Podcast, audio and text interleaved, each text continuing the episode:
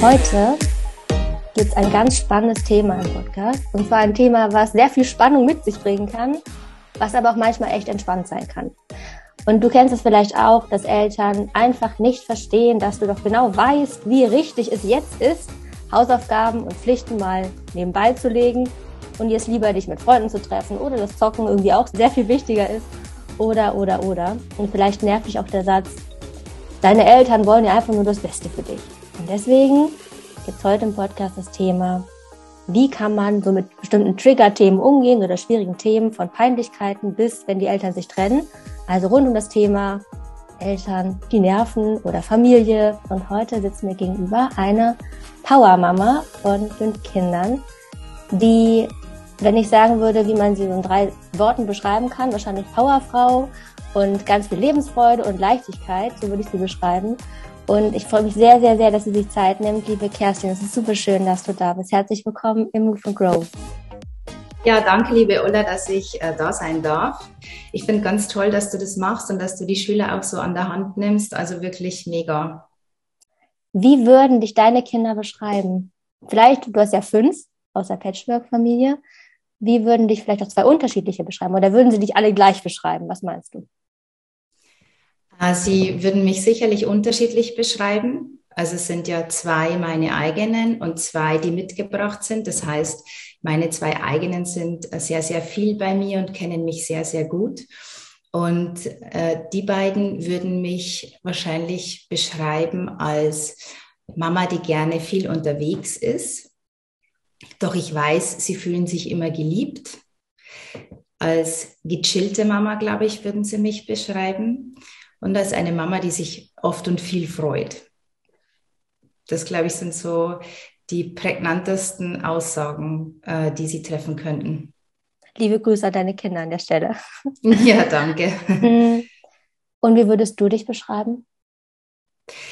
Du hast mich sehr, sehr treffend beschrieben. Ähm, also ich habe ganz viel Grundenergie, ähm, sehe in allem das Gute, sehe, ähm, dass es ganz wichtig ist, jedes Kind aus seiner eigenen, jeden Menschen so zu sehen, wie er ist, egal ob Kind oder Erwachsener, äh, Empathievermögen zu haben und äh, dann wirklich auch auf den anderen einzugehen. Und das sind Dinge, die ich gerne mag und die mir sehr, sehr liegen und die beschreiben mich sehr gut. Deswegen bin ich sehr froh, dass du hier die Antworten auf die Fragen der Schülerinnen und Schüler gibst. Und zwar machen wir so zwei Teile, habe ich gedacht. Einmal aus der Perspektive, was Kinder nervt an ihren Eltern. Und vielleicht hast du da ein paar Tipps, wie man damit umgeht. Und wenn wir Zeit haben, noch einen zweiten Teil, äh, können wir auch mal ein bisschen den Eltern, die Eltern unterstützen, wie sie da klarkommen ähm, in Kommunikation und so weiter. Das kommt dann, wenn wir noch genug Zeit haben. Okay. Die mhm. erste Frage, das erste Thema ist sowas wie. Ich persönlich streite mich mit meinen Eltern am häufigsten über Aufgaben im Haushalt und die Aufteilung der Aufgaben im Haushalt. Ich kenne das auch von mir früher noch wenn man sich irgendwie da, wenn man diskutiert hat, wer jetzt was wann macht, was würdest du da sagen, wenn da irgendwie immer wieder Kabeleien und Unmut ist, aufkommt im Haushalt, wie kommt man da am besten auf einen Nenner? Also zum Beispiel, wenn jetzt die Eltern sagen, du musst einkaufen, Spülmaschine ausräumen, ne, ne, ne, und das Kind einfach keinen Bock hat und eigentlich lieber ganz andere Dinge machen würde. Ich bin immer der Meinung, dass es in der Familie ähm, bei aller Liebe und bei allem Respekt auch eine große Klarheit braucht. Und bei uns beispielsweise gibt es äh, wenige Regeln, aber klare Regeln und zum Beispiel auch, wer was zu tun hat.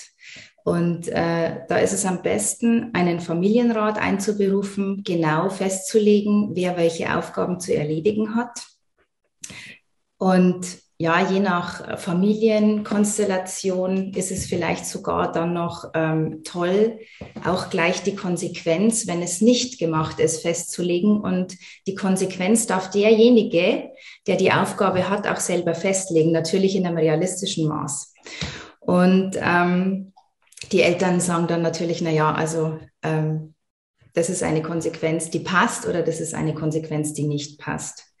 Äh, das geht auch darum, dass du als Kind oder als Jugendlicher lernst, dass es gewisse Dinge gibt, die zu tun sind, die einfach in einer Gemeinschaft auch gemeinschaftlich erledigt werden dürfen. Und indem du es machst, weil es deine Aufgabe ist und indem du es regelmäßig machst, trainierst du dein Selbstvertrauen, weil dein Unterbewusstsein merkt, hey, ich kann mich ja auf den verlassen, der macht ja die Sachen, die er vielleicht als Aufgabe gekriegt hat und weil er sich äh, auch selber auf sich verlassen möchte. Und dementsprechend würde ich jedem Kind empfehlen, hey, du hast vielleicht zwei, drei Aufgaben im Haushalt und dann mach die auch, weil deine Eltern, die machen eh schon alles, dass dir gut geht und vielleicht kannst du einfach deinen Teller abräumen, deine Socken umdrehen und nicht neben den Wäschekorb schmeißen, sondern in den Wäschekorb und vielleicht auch mal den Geschirrspüler ausräumen oder einkaufen gehen. Hast du so ein paar Beispielkonsequenzen, die sich deine Kinder ausgedacht haben oder du? Ja, die Beispielkonsequenzen, es ist immer das, ähm, was, was einem sehr, sehr wichtig ist. Also sehr, sehr wichtig ist ja zum Beispiel dieses, hey, ich darf länger aufbleiben oder ich darf zocken oder ähm, äh, wir gehen Go-Kart fahren. Und wir haben zum Beispiel eine Regel, ähm, dass jeder sein, sein Teller vom Tisch wegräumt. Und wenn er eben vergisst, diesen Teller vom Tisch wegzuräumen, dann erinnere ich ihn vielleicht nochmal. Aber wenn ich dann diesen Teller wegräumen muss, dann räumt er das nächste Mal meinen mit weg. Und da beharre ich dann drauf. Also die Konsequenz in direktem Zusammenhang mit dem, was vergessen wurde. Das ist immer das Beste, weil dann das Gehirn die Verknüpfung herstellen kann. Natürlich kann es auch sein, okay, wenn ich jetzt vergesse einkaufen zu gehen, zocke ich heute nicht. Mhm. Gut. Es darf schon was sein, was eindringlich ist. Ja, ja. Gut, das heißt, ich finde das total gut mit dem Familienrat. Das auch wirklich so als Termin oder als, ja, als ganz besonderes Treffen auch so zu kommunizieren. Ja. Kann, könnt ihr euch bestimmt wünschen von euren Eltern, wenn ihr sagt, hier, es ist irgendwie ungleich verteilt oder so, lassen wir nochmal absprechen, oder? Ja, oder auch wirklich sich beim, sich immer mal wieder zusammensetzen und zu gucken, hey, was, was kann eigentlich jeder machen, um, um einen Teil dazu beizutragen, das aus dir herauszumachen. Und dann gibt es ein ganz ruhiges Familienklima, weil auch die Eltern merken, ey, der will ja. Und sobald schon die Bereitschaft da ist, dass du mitmachen möchtest, entspannt es deine Eltern. Und dann sind die happy und dann ist es natürlich auch daheim wieder viel gechillter. Mhm. Super. Die nächste Frage bezieht sich jetzt auf Peinlichkeiten. Und mhm. zwar, das kennen wir auch alle, also von früher oder gerade aktuell. Was kann man denn machen, wenn Eltern peinlich sind? Also zum Beispiel. Also bei mir ist es, wenn ich die Musik aufdrehe äh, in meinem Bus, sie da drinnen sitzt und sage, komm, wir machen jetzt eine, eine Stadtrunde, äh, wo sie Leute sehen könnten mit mir und dann, Papa, nein, das ist voll peinlich. Ja. ja. Was ich aber überhaupt nicht peinlich finde. Also ich finde es nicht peinlich. Ja. Ich fand es immer überhaupt peinlich, wenn ich mit den Eltern irgendwie unterwegs war, also so am See irgendwie so baden war oder so. Und alle waren mit ihren Freunden da und ich mit meinen Eltern. Scheiße, voll doof. Wie kann man da am besten mit umgehen? Mhm. Ähm, es ist ja so, die Pubertät ist die Zeit, in der die Eltern peinlich werden. Das ist ganz normal, das ist ein uraltes Gesetz und ähm, das ist auch völlig in Ordnung. Und ich erlebe das auch gerade schon so, äh, dass ich merke, ah, mein Sohn möchte jetzt gar nicht mehr, dass ich ihn äh, in Arm nehme vor irgendjemandem oder ja, mal auffällig bin, wenn er irgendwo ist. Und an die Eltern ist es der Rat, hey, das ist einfach so, lass, halte dich halt dann ein bisschen zurück und respektiere das. Das Kind ist schon beschäftigt mit sich genug, mit dieser Veränderung, die im Körper stattfindet. Und an die, an die Kinder und Jugendlichen der Rat, seid nicht zu streng mit euren Eltern, die können manchmal auch nicht aus ihrer Haut, äh, die haben euch einfach unglaublich gern und seid dankbar, dass die Eltern da sind Sie würden euch nie absichtlich ähm, bloßstellen wollen oder peinlich sein wollen. Und wenn es eine Situation gibt, in der dir wirklich wichtig ist, dass jetzt keine peinliche Situation entsteht, dann schon vorher ganz klar kommunizieren. Hey Mama, ich habe dich echt gern, aber ich möchte jetzt einfach gern alleine aussteigen oder ich möchte jetzt einfach gern, dass du mich 50 Meter vorher rauslässt. Hat nichts mit dir zu tun, ist mir jetzt aber einfach gerade wichtig. Die Kommunikation ist sowohl für Eltern als auch für die Kinder und Jugendlichen da ein ganz ein wichtiges Tool. Einfach zu sagen, was gerade in dir vorgeht, auch wenn es schwer ist. aber es hilft. Ja, eine Schülerin hat auch gesagt, dass ich kann aus eigener Erfahrung sagen, dass mir persönlich geholfen hat, mir selbst klarzumachen, dass meine Eltern eigenständige, erwachsene Personen sind, die für ihr Verhalten selbst verantwortlich sind und dass ich keinerlei Einfluss auf das Verhalten meiner Eltern habe. Sprich, dass ich mich auch nicht für ihr Verhalten schämen muss, weil sie, wie gesagt, eigenständige Personen sind, die einen eigenen Charakter und eigene Verhaltensweisen haben. Aber natürlich kannst du deinen Eltern auch sagen, warum sie dir in einer bestimmten Situation peinlich sind und sie bitten, ihr Verhalten etwas zu verändern. Das hat sie auch genau. noch gesagt. Das fand ich auch stark. Das ist eine sehr reflektierte, schöne Antwort. Ja. Das bist du und das sind die Eltern und ähm, alles ist cool. Ihr könnt euch getrennt voneinander betrachten in vielen Situationen. Ihr seid ja nicht verwachsen miteinander. Ja. Mhm. genau. Gut. So, nächste Frage. Oh ja, das ist eine sehr gute Frage. Oh, da sitze ich auch öfter mal vor Eltern am Elternsprechtag und du bist ja auch Lehrerin. Deswegen ja. ist die Frage auch äh, aus zwei Perspektiven jetzt vielleicht sogar gar nicht mal so schlecht zu beantworten. Und zwar die Frage, wie gehe ich damit um, wenn meine Eltern beim Elternsprechtag immer so notenfixiert sind? Mhm. Ja, ich glaube, es ist gerade sowieso eine sehr schwierige Zeit mit der Notenfixierung, weil einfach ganz viel ausgefallen ist, weil die Kinder ähm, ja teilweise Defizite haben, die einen nicht, die anderen schon, weil für die einen war Homeschooling gut, für die anderen war Homeschooling nicht so besonders gut. Und die Lehrer versuchen natürlich ihre Leistungsnachweise zu bekommen und ihre Noten zu bekommen. Und dementsprechend ist dieses Thema Leistung ähm, gerade wirklich ein sehr, sehr schwieriges Thema. Aus Elternsicht ähm, sage ich, ich lasse meine Kinder laufen ich lasse die total laufen, weil ich genau weiß, die Kinder ärgern sich über eine drei, vier oder fünf, je nach Kind, mehr, als die Eltern glauben. Und das habe ich auch zu den Eltern am Elternsprechtag gesagt dass ich, ähm, wenn ein Fünfer da war, dass ich gesagt habe, hey, der ärgert sich über den Fünfer selber mehr, als sie glauben, der kann es halt einfach nicht ausdrücken. Und ähm, kein Kind schreibt absichtlich eine schlechte Note, sondern das ist passiert. Und jetzt geht es darum, nicht drauf rumzuhacken, sondern zu gucken, wie kann ich damit umgehen? Oder hat das Kind vielleicht in anderen äh, Fächern bessere Stärken, dann fördere ich die da und schaue, dass ich das Kind in einem Fach, wo es nicht so gut ist, einfach schaue, dass ich es gut durchkriege, weil kein Kind, das schlecht im Französisch ist, wird Dolmetscherin. Oder macht, äh, das schlecht in Mathe ist, macht irgendwas Naturwissenschaftliches, sondern jedes Kind macht irgendwann einen Weg, das seinen Neigungen entsprechend ist. Und das dürfen sowohl Lehrer akzeptieren als auch Eltern akzeptieren, dass ähm, dass es wirklich wichtig ist, und das haben wir auch eingangs gesagt, zu schauen, hey, was steht da für ein Wesen vor mir? Was steht da für ein Kind vor mir?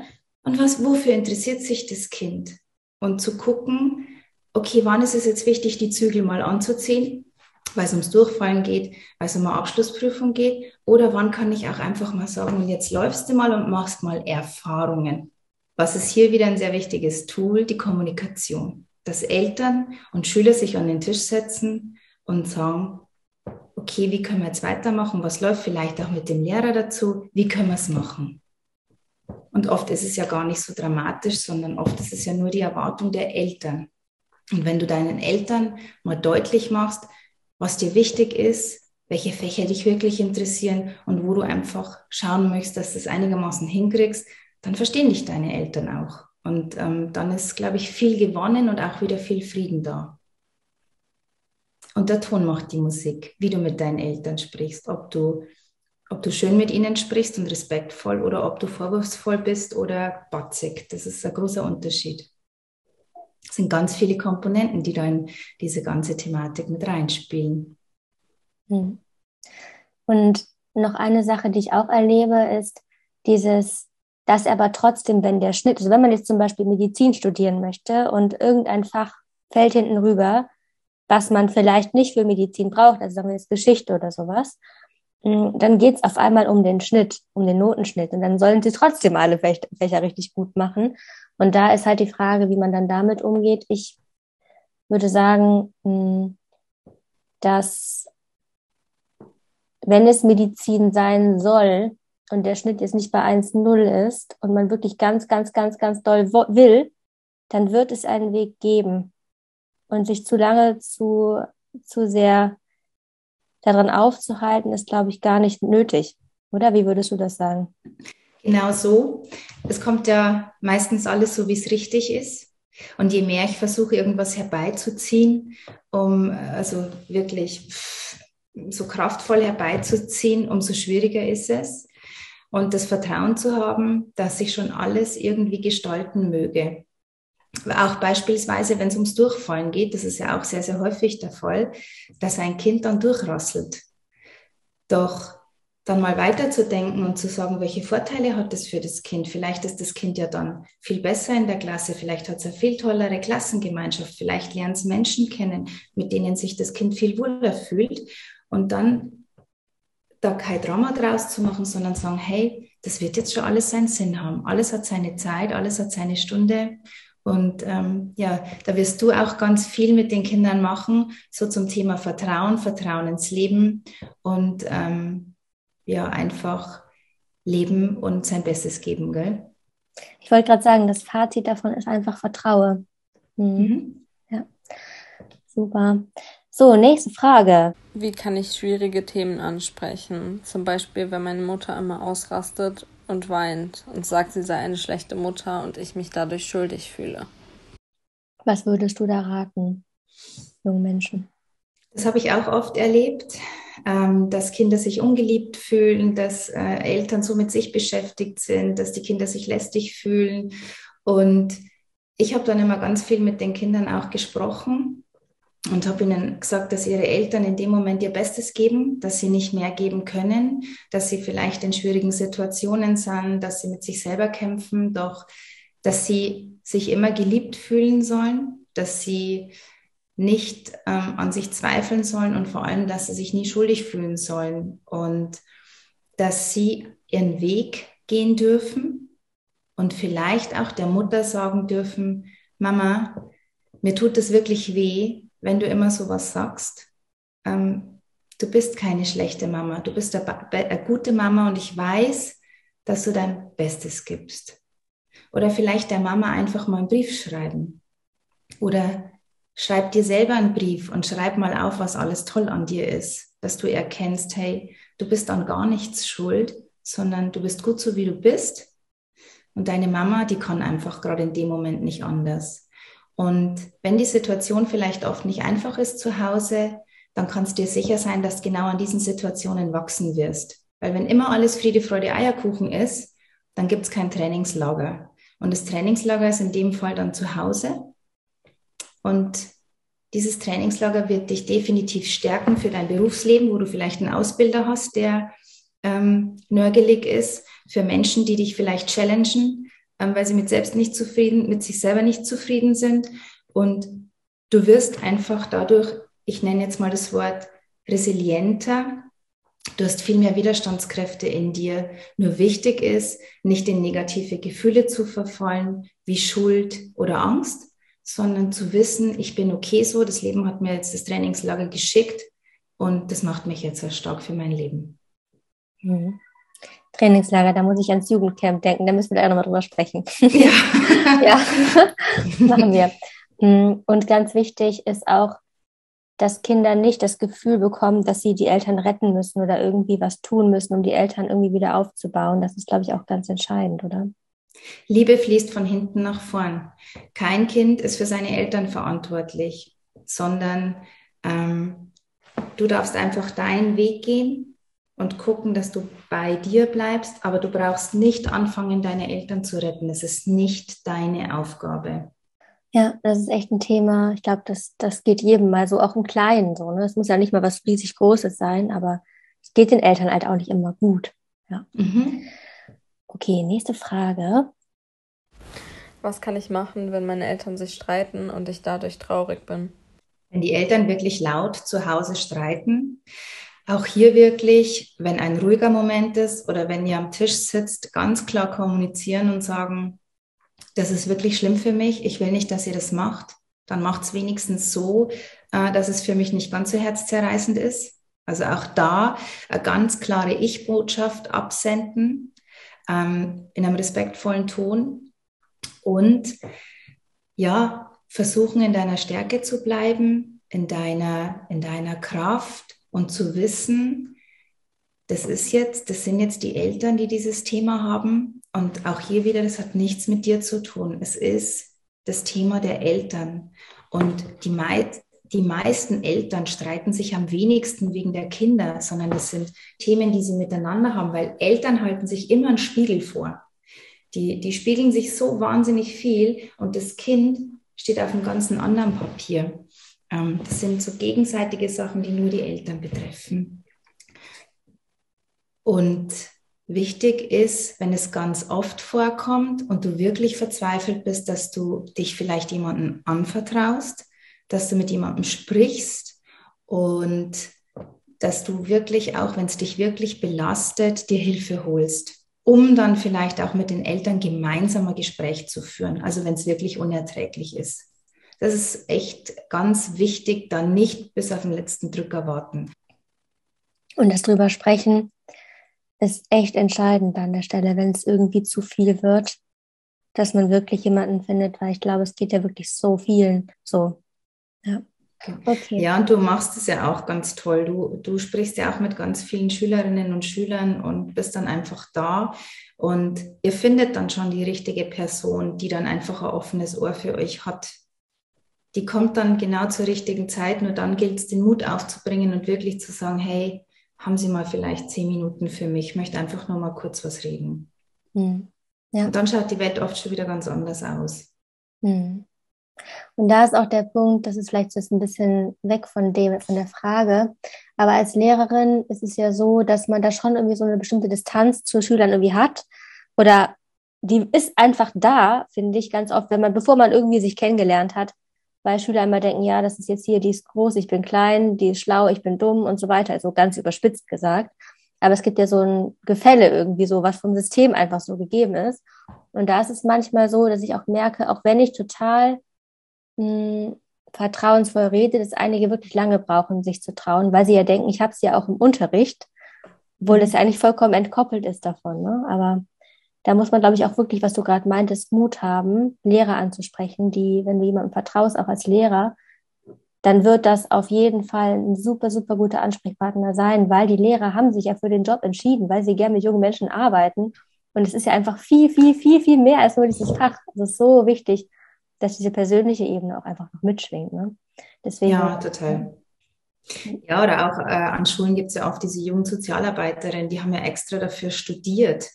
Ähm, oder es gibt irgendwelche Hotlines oder vielleicht irgendeine äh, eine Freundin deiner Mama oder so. Also irgendjemand, wo du das Gefühl hast, dem kann ich vertrauen. Und das immer wieder beim Gefühl, vertrau dein Bauchgefühl. Und dann wird dir der richtige Mensch über den Weg laufen, bei dem du den Mut haben darfst, einfach mal dein Herz auszuschütten. Und vielleicht ist es oft nicht äh, die beste Freundin, bei der das gut aufkommen ist, weil die, ähm, die hat eine andere Perspektive als jemand, der erwachsen ist und vielleicht da schon mehr Erfahrung hat.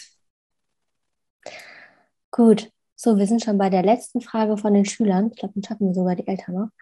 Äh, und zwar, wie kann ich am besten damit umgehen, wenn meine Eltern sich getrennt haben und meine Mutter oder mein Vater nach der Trennung neue PartnerInnen haben? Ähm, wie geht man damit um, wenn man jetzt neuen PartnerInnen vorgestellt wird oder die kennenlernen muss, sage ich mal? Mhm. Ganz wichtig ist, demjenigen gegenüber offen zu sein und versuchen ihn einfach mal auf einer ganz neutralen Ebene zu sehen, weil es ist ja ein Mensch, für den sich deine Mama oder dein Papa entschieden hat. Deine Mama oder dein Papa hat denjenigen oder diejenige echt gern und es hat ja einen Grund. Und dann kann ja der Mensch so verkehrt vielleicht gar nicht sein. Und wirklich mal gucken, hey, was kann ich mit dem reden, wofür interessiert der sich und natürlich ihm schon oder ihr respektvoll entgegentreten. Und nicht nur, weil es der neue Partner oder die neue Partnerin äh, deiner Eltern ist, sondern weil es einfach ein Grundverhalten ist, egal wie verletzt du bist, immer den Respekt zu wahren. Jedem Lehrer gegenüber, jedem Freund, jeder Freundin gegenüber, jedem Menschen gegenüber ist einfach das Grundverhalten Respekt. Ich erinnere mich, in meinen Klassenzimmern waren immer vier Schlagworte gestanden, seit ich als Lehrerin begonnen habe. Und dann habe ich die Schüler eine Reihenfolge festlegen lassen. Und die Worte waren Respekt, Disziplin, Humor und ähm, ähm, Ordnung. Und die Kinder haben immer gewählt, dass als allererstes ganz oben der Respekt stehen soll. Und wenn du mit diesem Grundgedanken oder mit dieser Grundeinstellung durchs Leben gehst, dann wird es dir auch nicht schwerfallen, einen neuen Partner anzuerkennen, weil es kann auch sehr gewinnbringend sein. Weil der bringt ganz andere Facetten mit. Ich nenne jetzt, nehme jetzt nur die, äh, die männliche Form der Partner, also gilt für beide gleich äh, kann total gewinnbringend sein, kann total nährend sein und von dem kannst du ganz andere Sachen lernen als vielleicht äh, von, von deiner Mama oder von deinem Papa. Und das heißt aber nicht, dass der andere, der Elternteil, dann ausgeschlossen ist, sondern der ist ja genauso da. Also das heißt, es gibt so viele Menschen, die dich lieben. Es gibt so viele Menschen, von denen du dir was abschauen kannst. So viele Menschen, die dir Vorbild sein wollen. Und ähm, dafür offen zu sein und diesen Blickwinkel einzunehmen, das wäre ein ganz ein, ein förderliches Tun, weil ich sehe das wirklich bei uns, wie toll das ist, wie viel diese Kinder lernen, einfach weil sie mit so vielen Menschen in Kontakt sind, die sie lieben. Und ähm, ja, es hat auch wirklich schöne Vorteile, ähm, sich auf jemand Neuen da einzulassen und es steht außer Frage, ob der eine Elternteil die Mama ist und der andere der Papa, weil das werden die immer bleiben. Du wirst immer Mama und Papa haben und das sind die für dich. Aber das heißt nicht, dass nicht andere noch in dein Leben dürfen. Und ähm, ja, wenn ihr da einen, einen Konsens findet und da euch aufeinander einlasst und vielleicht auch viel miteinander redet, um den anderen kennenzulernen, dann kann es richtig cool werden. Super schöne Perspektive. Absolut, ja. Und du hast es selber in der Hand, ob du offen dafür bist oder nicht. Und natürlich ist die Voraussetzung, dass auch derjenige Neue, der in dein Leben kommt, oder diejenige dich auch respektvoll behandelt. Aber dein Elternteil wird ja nie zulassen, dass jemand dich nicht respektvoll behandelt. Also davon gehe ich jetzt einfach aus. Ganz kurz jetzt zu den Eltern, weil auch Eltern haben Fragen gestellt. Und ich habe mich mhm. gefragt, okay, es ist ein Schüler-Podcast, aber ich glaube, auch einige Eltern hören zu.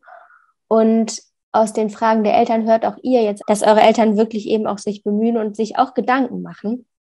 Deswegen äh, würde ich mal die drei Fragen vorspielen. Warte mal. Mich würde interessieren, wie man mit, wie man es schafft, mit Kindern auf Augenhöhe zu kommunizieren, ob es da gute Strategien dafür gibt. Wenn auf Augenhöhe kommunizieren hängt viel mit nonverbaler Kommunikation zusammen. Ähm, denn auch Gedanken sind Energie und ein Kind spürt, ob ein Elternteil ähm, Respekt vor dem Kind hat oder ihm Respekt entgegenbringt oder nicht. Und das ist schon mal der, der erste Teil.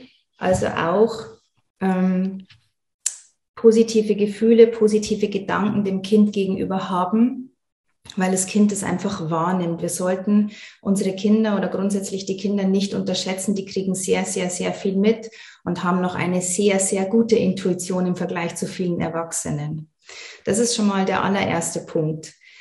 Zweitens, einfach auch hier klar kommunizieren, zu sagen, hey, ich finde dich toll, ähm, doch ich wünsche mir, dass wir in Zukunft ähm, dies oder jenes machen und dass das funktioniert. Ich möchte gern, dass wir uns auf einige Regeln festlegen und ich wünsche mir, ähm, dass wir das umsetzen. Oder ich möchte mir, ich möchte nicht, dass du so mit mir sprichst.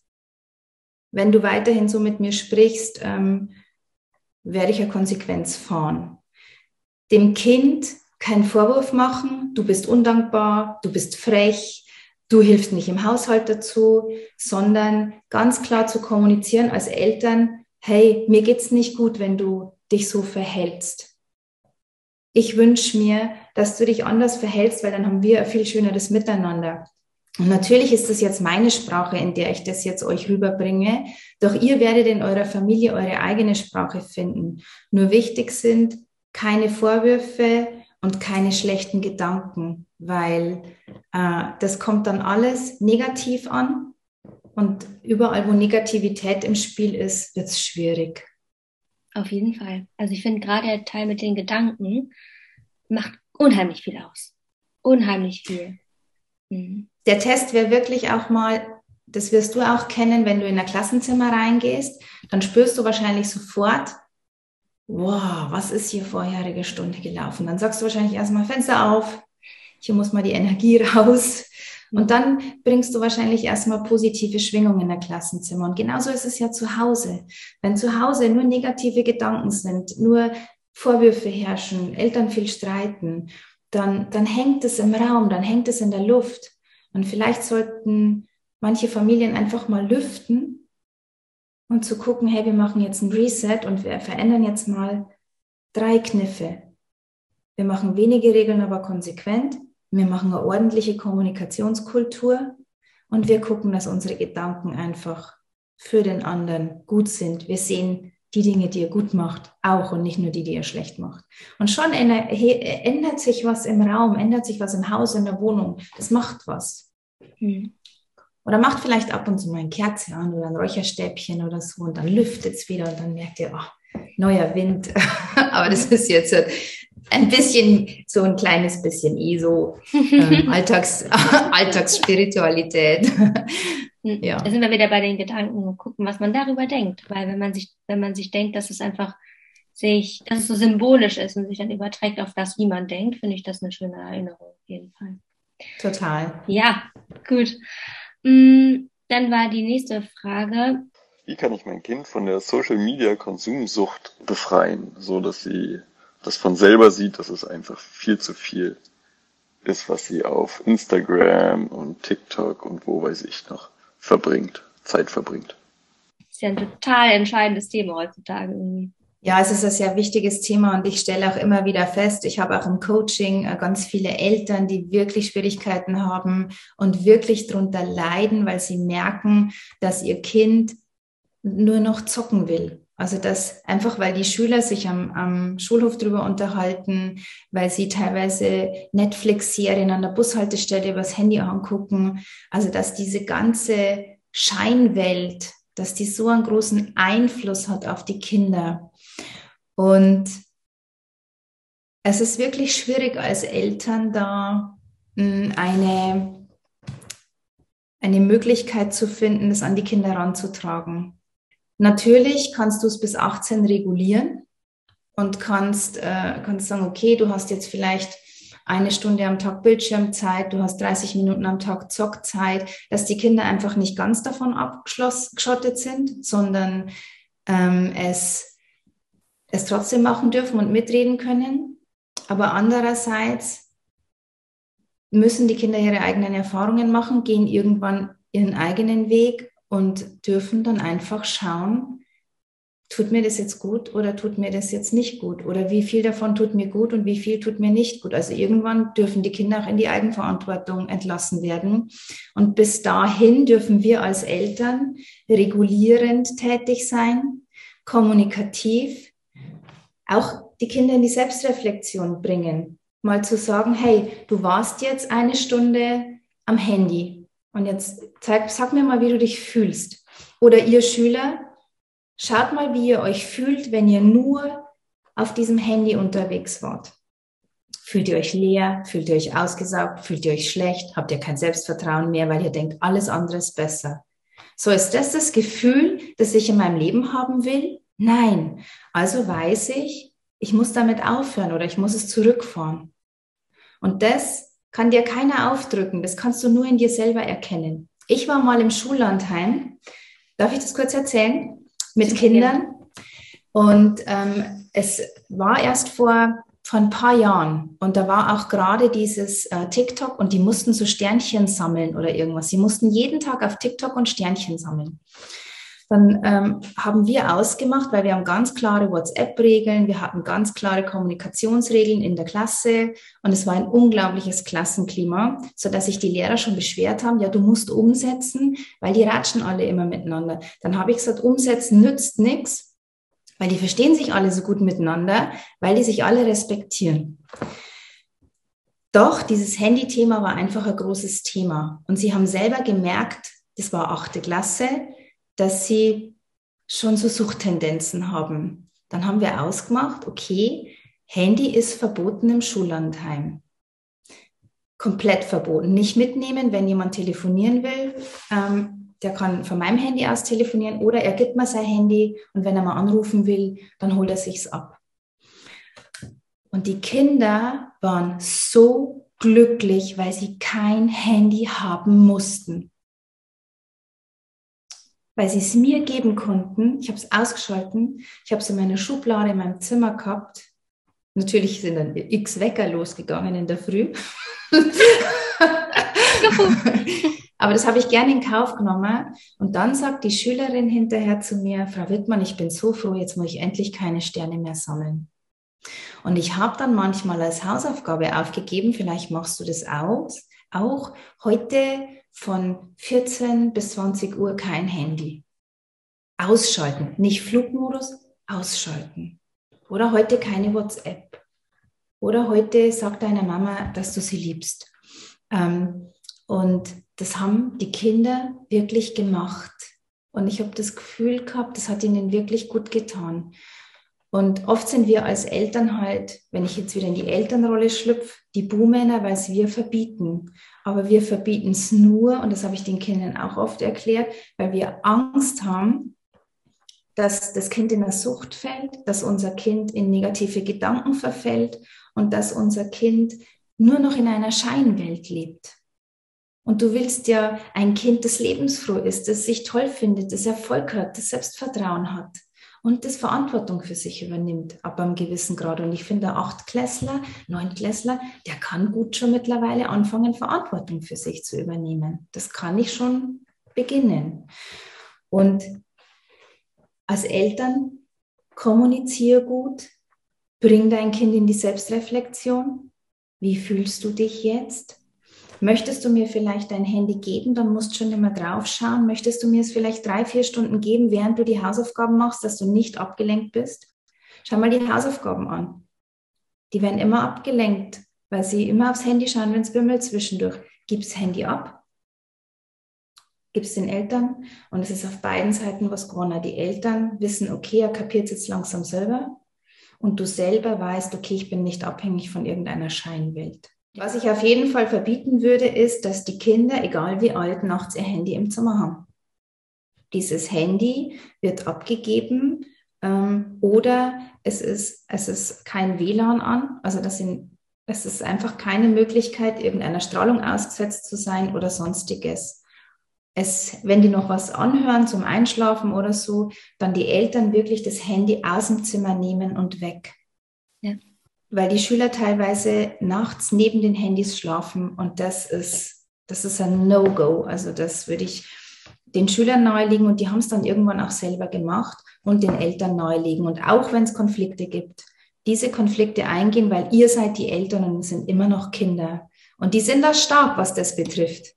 Und die werden dann böse, die Kinder vielleicht. Oder ihr merkt selber, Schülerinnen und Schüler, dass ihr dann wirklich, dass euch das an Stress aussetzt, wenn auf einmal das Handy weg ist. Doch versteht die Perspektive, solange die Eigenverantwortung noch nicht groß genug ist. Und wenn ihr dann merkt, okay, ich kann mich gut selber reflektieren, ich weiß, wie viel gut und wie viel schlecht für mich ist und das dann auch so durchzieht, dann ist alles cool. Dann könnt ihr zu euren Eltern sagen, ich habe es jetzt echt kapiert. Hm. Es ist ganz viel Feingefühl und ganz viel, ganz persönliche äh, Ver Verantwortungsbereitschaft. Das kannst du überhaupt nicht pauschal sagen. Das Einzige, was du pauschal sagen kannst, ist vielleicht ja okay, wenn ich jetzt einen 8-, 9-Jährigen habe, der darf halt 30 Minuten zocken, ein 15-Jähriger vielleicht eine Stunde. Ähm, das sind so Richtlinien wie mit Taschengeld. Mhm. Mhm. Ja. Und was mir auch noch einfällt, dass man es als Eltern auch vorlebt. Ja, funktioniert ja gar nichts. Es gibt ja einen Spruch, Ja, sehr gut. Es gibt so einen Spruch, ich glaube, Karl Valentin hat den gesagt, du brauchst, deine, du brauchst deine Kinder nicht erziehen, sie machen dir sowieso alles nach. Mm, ich merke das bei meinen Kindern, wie viel die mir nachsagen, wenn die mit jemandem sprechen, auch wenn ich dabei bin, wie sie oft meine Worte benutzen.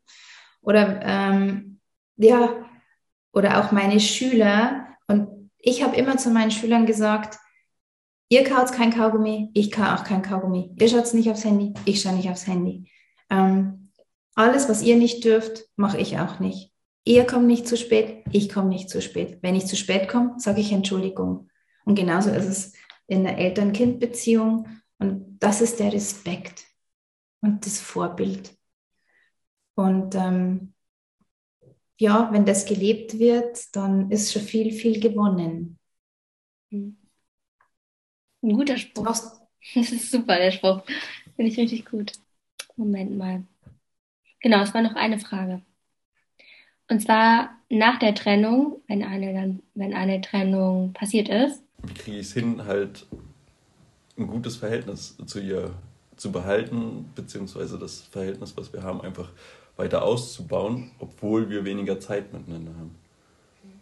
Ähm, aber dann auch wiederum nicht äh, irgendwie verfallen und irgendwie was Tolles immer machen, sondern wirklich normal, auf einem normalen Weg, das halt einfach durchzukriegen, ein, ein super Verhältnis zu ihr zu kriegen oder zu behalten halt einfach auch. Ne? Mhm das ist eigentlich gar nicht, das ist den Kindern auch gar nicht so wichtig, dass die was Tolles äh, geboten bekommen. Es ist sogar teilweise so, die Kinder haben mir dann manchmal im Unterricht erzählt, wenn sie Trennungskinder waren, ja, meine Mami kauft mir immer besonders viel, weil sie ein schlechtes Gewissen hat, äh, weil sie sich von meinem Vater getrennt hat. Und ich merke das ganz genau. Und da sind wir wieder beim Thema. Kinder und Jugendliche haben so eine tolle Intuition und die checken so viel und ähm, die merken genau, wenn Eltern irgendwas tun, um irgendwas aufwiegen zu wollen, um irgendwas wieder gut machen zu wollen, um irgendwie besonders sein zu wollen. Und ich glaube, Trennungseltern können sich das getrost sparen. Die sollen einfach glücklich sein, die sollen einfach ehrlich sein.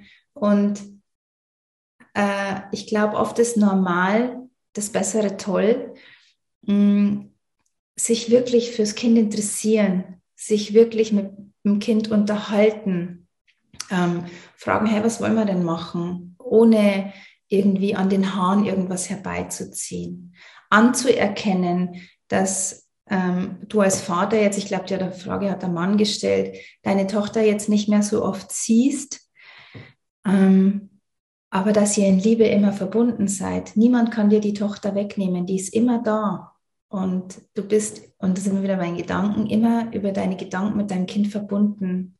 Macht es einfach vielleicht aus, ob ihr mal öfter telefonieren wollt und das Ganze gar nicht beschweren, sondern in Leichtigkeit und Liebe ähm, einfach die Beziehung leben und genießen. Und dann entwickelt sich da ganz wunderbare Vater-Tochter, Mutter-Sohn-Beziehung draus, auch wenn ihr euch vielleicht nicht jeden Tag seht.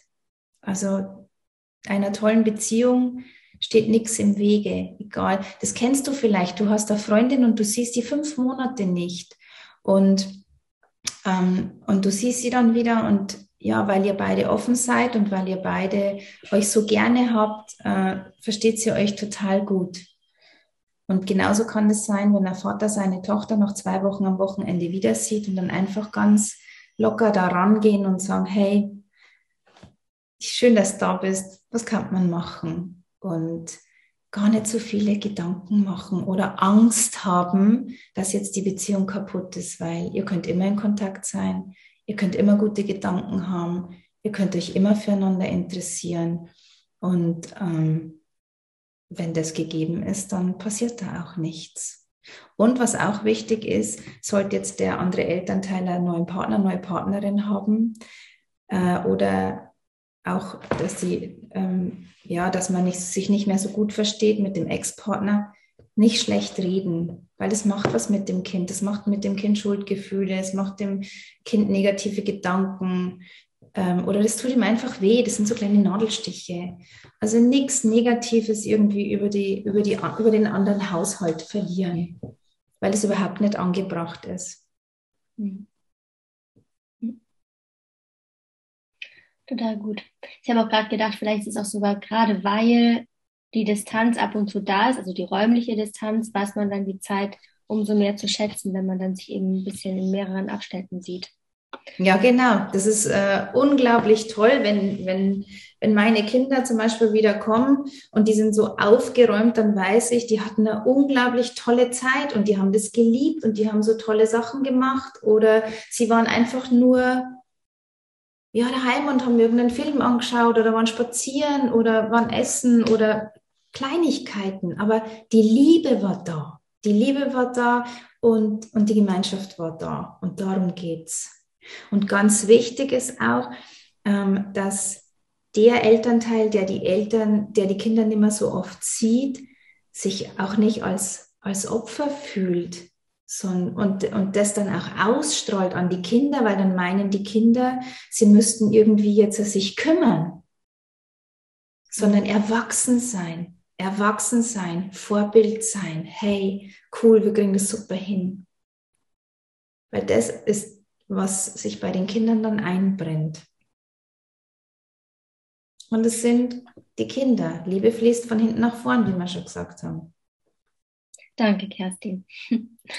Ich habe noch zwei Fragen. Einmal zum Lebenscamp, weil das machst du ja. Ne? Machst du kurz was? Das Jugendcamp meinst du? Jugend, mein Jugendcamp. Jugendcamp. Lebenscamp mhm. ist für Christian ja, vertan. Ah, das Jugendcamp. Mhm. Magst du was dazu erzählen? Ja, das Jugendcamp ist eine äh, Veranstaltung, die machen wir am 14. und 15. Mai im BLSV-Camp in Regen. Das ist so ein geschützter Raum und ich kenne das tatsächlich von Schullandheimaufenthalten und habe mir gedacht, dass das eigentlich perfekt ist für alle Jugendlichen, die sich entwickeln wollen, die einfach sich für diese Themen auch interessieren, die, die in der Schule nicht angeboten werden, wo vielleicht du und ich immer was vom Unterricht abknapsen, aber dann merken, oh, jetzt müssen wir wieder Unterricht machen, weil äh, sonst fliegt uns das ja um die Ohren. Und wir werden da lernen, wie ähm, du als Kind oder Jugendlicher Selbstvertrauen aufbauen kannst, auch vielleicht, wie du ein Stück weit in die Meditation gehen kannst, wie du dankbar sein kannst, wie du Ängste besiegen kannst. Also du bekommst da ganz viele Tools an die Hand, die du in deinem Alltag nutzen kannst. Und dann haben wir noch einen besonderen Gast, das ist der Frank Stäbler. Der Frank Stäbler, der ist ja ähm, Bronze-Olympiasieger und ich finde den Frank unfassbar. Ich liebe den Frank, der hat so eine authentische authentische Art und wie der sich dadurch in Anführungsstrichen gekämpft hat, bis der da auf dieser Matte war bei Olympia, es ist unfassbar und da kann jeder Jugendliche so viel davon mitnehmen. Der Christian natürlich mit seiner authentischen Art ähm, wird das ganze Wochenende da sein. Wir sind, wir stehen immer für Fragen zur Verfügung. Ähm, es wird eine ganz schöne Gemeinschaft sein ähm, in der wir da sind und in der wir ganz, ganz, ganz viel lernen, um einfach ganz stark durchs Leben gehen zu können. Also das ist so der Anfang der Persönlichkeitsentwicklung. Und ich freue mich da richtig drauf. Also es ist so also ein ganz persönlichen Wunsch entstanden und ich, äh, ich hoffe, dass das Wetter mitspielt und dass wir viele Jugendliche zusammenkriegen, die da einfach dabei sein wollen, weil sie einfach weiterkommen wollen im Leben, erfolgreich sein wollen im Leben und nicht in irgendeiner Negativspirale festhängen wollen ähm, oder in, in mangelndem Selbstvertrauen. Und vor allem in der Pubertät, wo du merkst, wow, Mist, mein Körper verändert sich und alles wird so anders und ich hasse mich gerade. Ähm, es ist wichtig zu merken, hey, das ist eine Lebensphase, die gehört dazu und hier legst du jetzt echt den Grundstein für dein weiteres Leben und da möchten wir halt einfach die Kinder abholen und ähm, wünschen mir, dass wir viele werden. Oh, ich bin so gespannt, wie es wird, wenn, wenn ich dann mal auf die, ich gucke das über Instagram und auch, der wird ja, teilt er ja auch wahrscheinlich. Ich bin sehr, sehr gespannt und ich glaube, es wird einfach nur total cool. Ich tue das in die Show Notes. Also Leute, meldet euch an, kann ich sagen. Es wird bestimmt richtig, richtig cool. Also ich hätte auf jeden Fall in dem Alter sofort gebucht und hätte mhm. meine Eltern da definitiv so hin drauf gestoßen, ja. Okay. Ja, es ist definitiv ein kleines Trainingslager, weil du mit ganz vielen Fremden auch in, vielleicht in einem Zimmer schläfst. Und äh, ja, es gehört auch dazu. Einfach ähm, leave the comfort zone.